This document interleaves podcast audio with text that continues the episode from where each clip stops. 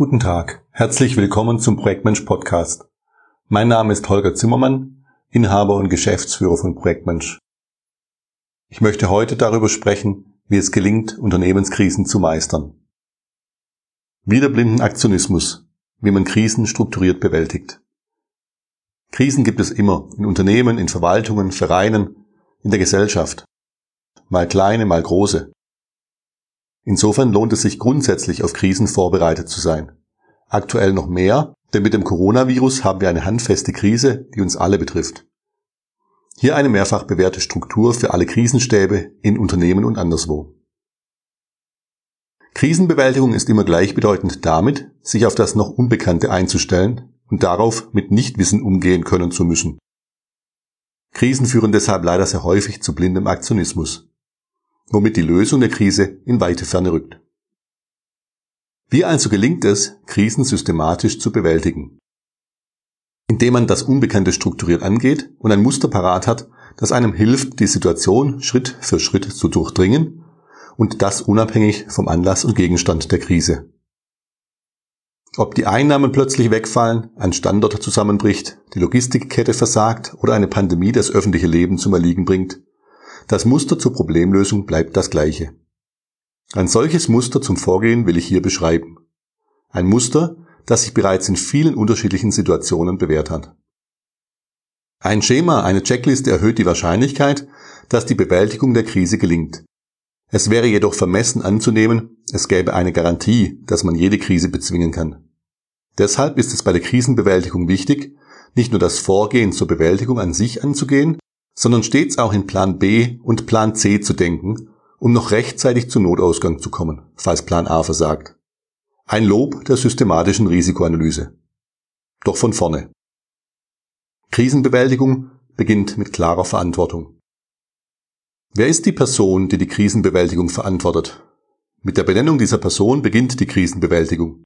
Dabei sollten Sie auf keinen Fall den besten Fachexperten zum Projektleiter Krisenbewältigung ernennen, sondern die Person, die am besten koordinieren und leiten kann. Die sollte dazu noch einen kühlen Kopf bewahren können, wenn es brenzlig wird. Würden Sie den Fachexperten als Leiter nehmen, würden Sie ihn zum Engpass machen. Krisenbewältigung lebt oft auch von Geschwindigkeit und die bekommt man, wenn man möglichst viele Personen dazu bringt, Hand in Hand am Thema zu arbeiten. Deshalb sind Koordinationsfähigkeiten so wichtig, denn nur wer die hat, schafft es, viele Menschen gleichzeitig in Gang zu bringen. Im Zentrum und nicht zwingend an der Spitze eines guten Teams braucht es eine koordinierende Instanz, die dafür sorgt, dass die verschiedenen Teammitglieder möglichst elegant und reibungsfrei gute Arbeit machen können.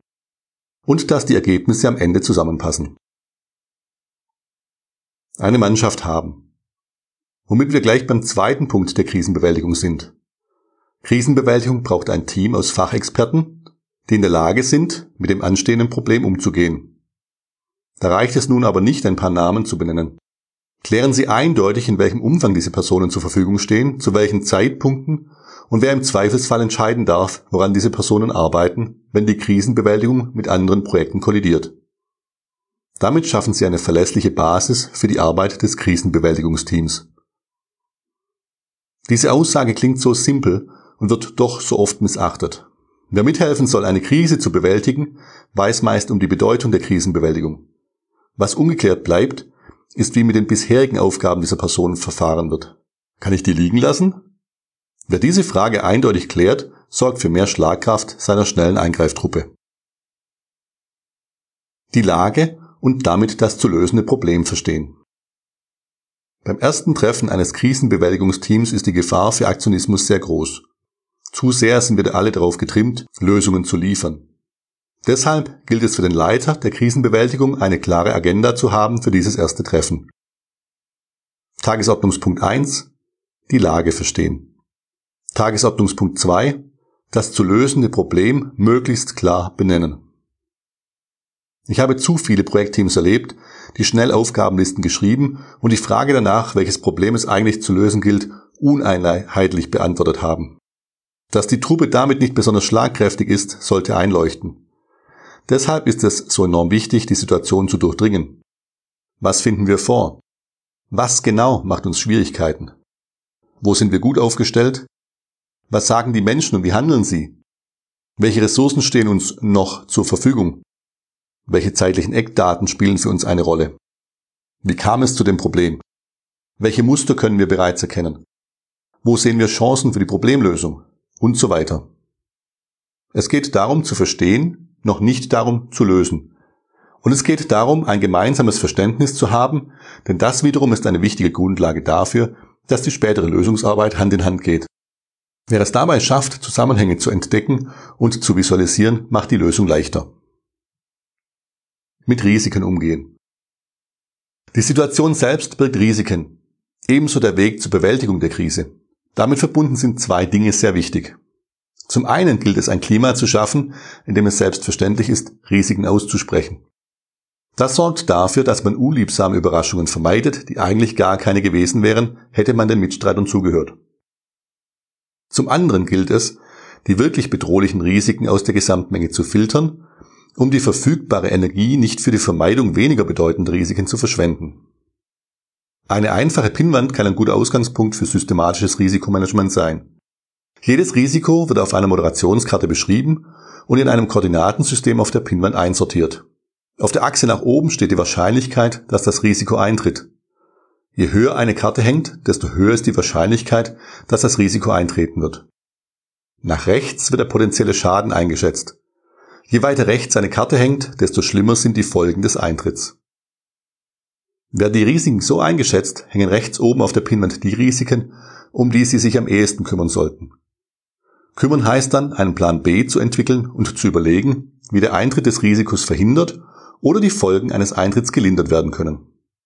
Ein einfaches Nummernsystem hilft, diese Gegenmaßnahmen an anderer Stelle zu formulieren und den Risiken zuzuordnen. Mit der Pinwand senden Sie als Chef der Krisenbewältigung ein klares Signal. Es ist erwünscht, die Schwierigkeiten beim Namen zu nennen. Gleichzeitig schaffen Sie einen Ort, an dem die Diskussion und Einschätzung der Risiken sowie das Entwickeln von Gegenmaßnahmen geschehen. Sie müssen lediglich dafür sorgen, dass die Mitstreiter sich regelmäßig ein paar Minuten Zeit für ein Update der Pinwand nehmen und dass für jede Gegenmaßnahme klar ist, wer für deren Umsetzung verantwortlich ist. Wobei die Pinwand gleich beim ersten Treffen des Teams erstellt und erstmals befüllt wird. Eine Anleitung zur Risikoanalyse samt Dateivorlage finden Sie auf unserer Website unter www.projektmensch.com. Chancen und Lösungsansätze erkennen. Wenn ich eines wirklich gelernt habe, wo sich Dinge ändern, ergeben sich immer Chancen. Immer. Ebenso wie sich immer Lösungsansätze abzeichnen, sofern man verhindert, dass diese gleich abgetan werden. Deshalb ist die offizielle Frage danach wichtig in der Krisenbewältigung. Welche Chancen seht ihr? Welche Ansätze für Lösungen habt ihr? Eine Pinnwand wirkt hier ebenfalls Wunder. Jede Chance, jeder Lösungsansatz kommt auf eine Moderationskarte. Sortiert wird diesmal nach Leichtigkeit der Umsetzung und Stärke der Wirkung. Mit Symbolen kann man zusätzlich kenntlich machen, welche der Maßnahmen schnell wirken werden. Genau diese Sofortmaßnahmen sind wichtig in der Krisenbewältigung, um einen negativen Trend früh zumindest zu verlangsamen. So ergibt sich schnell ein Bild, wo man ansetzen kann, um die Entwicklung ins Positive zu drehen. In diesem Punkt halte ich es für ungemein wichtig, dass jeder Ansatz zugelassen wird und gleichzeitig die Diskussion dazu. Ein reines Brainstorming ohne jegliche Kritik führt aus meiner Erfahrung eher zu oberflächlichen Lösungen. Erst in der Diskussion über Lösungsansätze werden bessere Lösungsentwürfe sichtbar. Um den Effekt zu nutzen, ist es wichtig, die erste Lösung gleich zu notieren und nach der Diskussion abschließend nachzufragen, welche alternativen Chancen und Ansätze ergeben sich für uns aus der Diskussion. Auch diese Anregungen werden notiert die Zielsetzung und damit den erwarteten Effekt bewusst machen. Bisher war der gedankliche Raum weit für unterschiedliche Richtungen. Jetzt gilt es Fokus zu bekommen und damit die Energie zu richten. Ziele sind die Grundlage dafür, dass die Arbeit vieler Personen Hand in Hand läuft, ebenso wie sie Grundlage für Entscheidungen sind. Dies sollten in Krisensituationen besonders schnell getroffen werden können, weshalb guten Zielen eine besondere Bedeutung zukommt. Meist geht die Zielklärung einher mit der Festlegung einer grundsätzlichen Strategie für den Turnaround. Die Krisenstrategie beantwortet die Frage, worauf ein Krisenstab grundsätzlich setzt, um die Krise zu bewältigen. Ziele sorgen für eine Zukunftsorientierung, denn ein Problem heute kann nur für die Zukunft gelöst werden. Unsere Wahrnehmung in einer Krise wird allerdings häufiger mit dem bisherigen Verlauf konfrontiert, was eher für eine Art natürliche Vergangenheitsorientierung sorgt. Überall wird berichtet, werden die Probleme benannt, Vergleiche mit der Vergangenheit gezogen. Damit ein Team nicht in die Problemschleife trudelt und mehr um das Problem kreist als um die Lösung, braucht es Ziele in der Zukunft. Wer sich fragt, ob die Ziele nicht bereits hätten früher geklärt werden müssen, dem möchte ich widersprechen. Das gelingt oft nicht. Erst nachdem ein Team sich aus verschiedenen Perspektiven mit einem Thema beschäftigt hat, ist es in der Lage, sinnvolle Ziele zu erkennen. Werden Ziele zu früh formuliert, sind diese meistens nicht tauglich und führen deshalb zu einer unnötigen Schleife. Deshalb bin ich kein Fan davon, Ziele zu früh zu formulieren. Ich nutze stattdessen die Worte Erwartungen und Zielvorgaben, falls zu einem früheren Zeitpunkt eine Diskussion darüber entsteht. Diese Worte machen gleichzeitig bewusst, dass Ziele wohl überlegt sein sollten. Wenn ich an dieser Stelle von Zielen spreche, dann meine ich damit übrigens nicht die Lösung.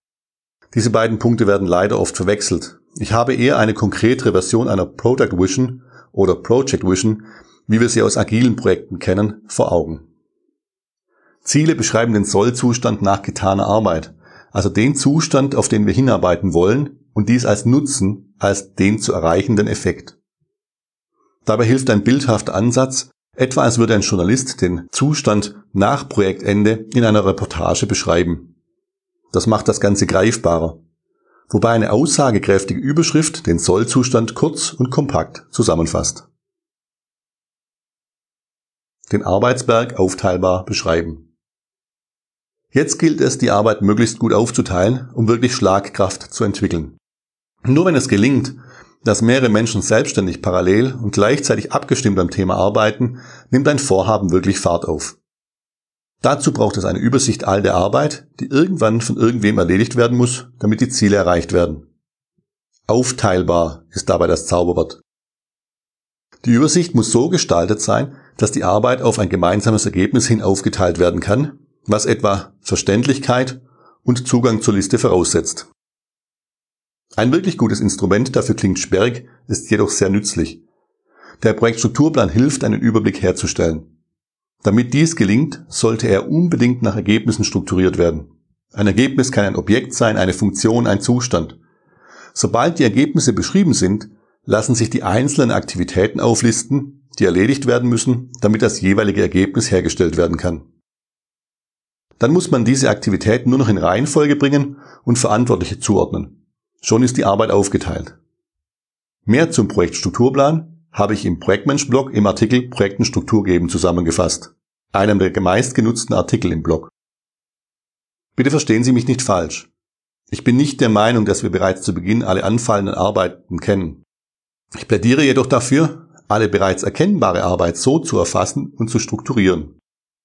Der Projektstrukturplan an sich ist ein lebendiges Dokument und er ist dann fertig, wenn ein Projekt abgeschlossen ist.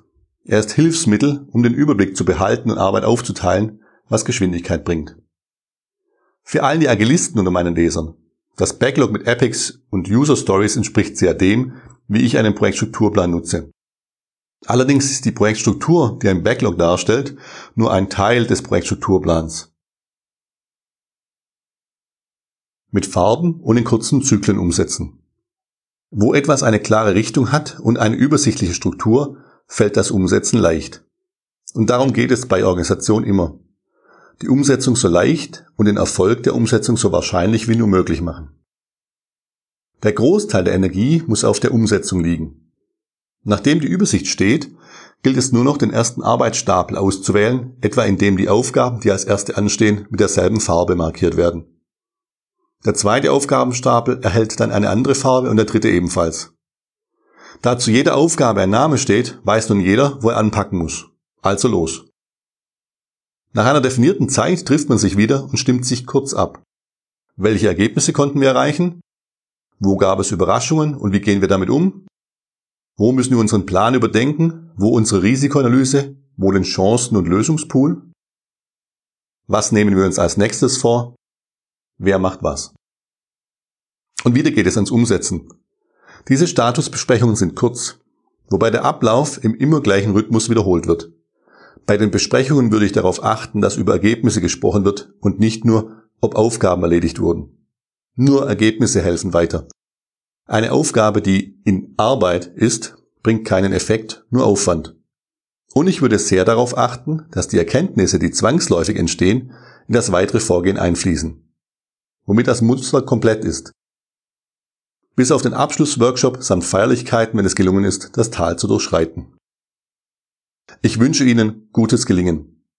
Und wenn Sie Feedback zu dieser Art Checkliste zur Krisenbewältigung haben, dann schreiben Sie mir an hz.projektmensch.com. Mehr zum Thema Krisenbewältigung finden Sie auch in unserem kürzlich veröffentlichten Buch Unternehmenskrisen meistern, das Sie im Buchhandel erhalten. Mit guter Projektführung ist mehr möglich, als man ahnt. Ihr Holger Zimmermann, Inhaber und Geschäftsführer Projektmensch. Bis bald.